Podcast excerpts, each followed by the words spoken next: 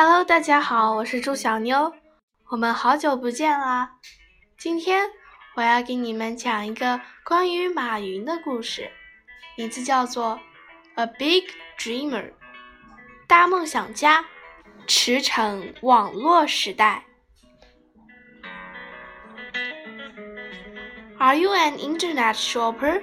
If you say yes, then you must know one person. 马云 He founded the world's largest e-commerce company, Alibaba.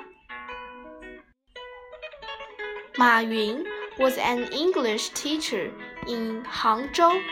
In 1995, he went to the US for a trip. There, he got to know the internet for the first time. He saw it as a big chance. After he returned, Ma Yun started his online business. At that time, few people in China knew what internet was. Buying things online sounded so much like daydream. Many people called him crazy Jack Ma. When Ma Yun first started Alibaba, the times were hard. There were only 17 friends working with him, and they didn't have much money. Every time Ma Yun got upset, he watched the film Forrest Gump. It, it encouraged him to keep going.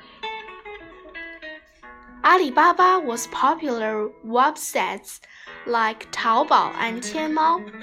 It makes even more money than many other famous e-commerce sites like Yamashun of the US. Ma's dream was come true.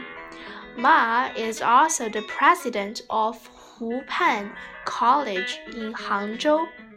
He tries to help young business people to pursue their own dreams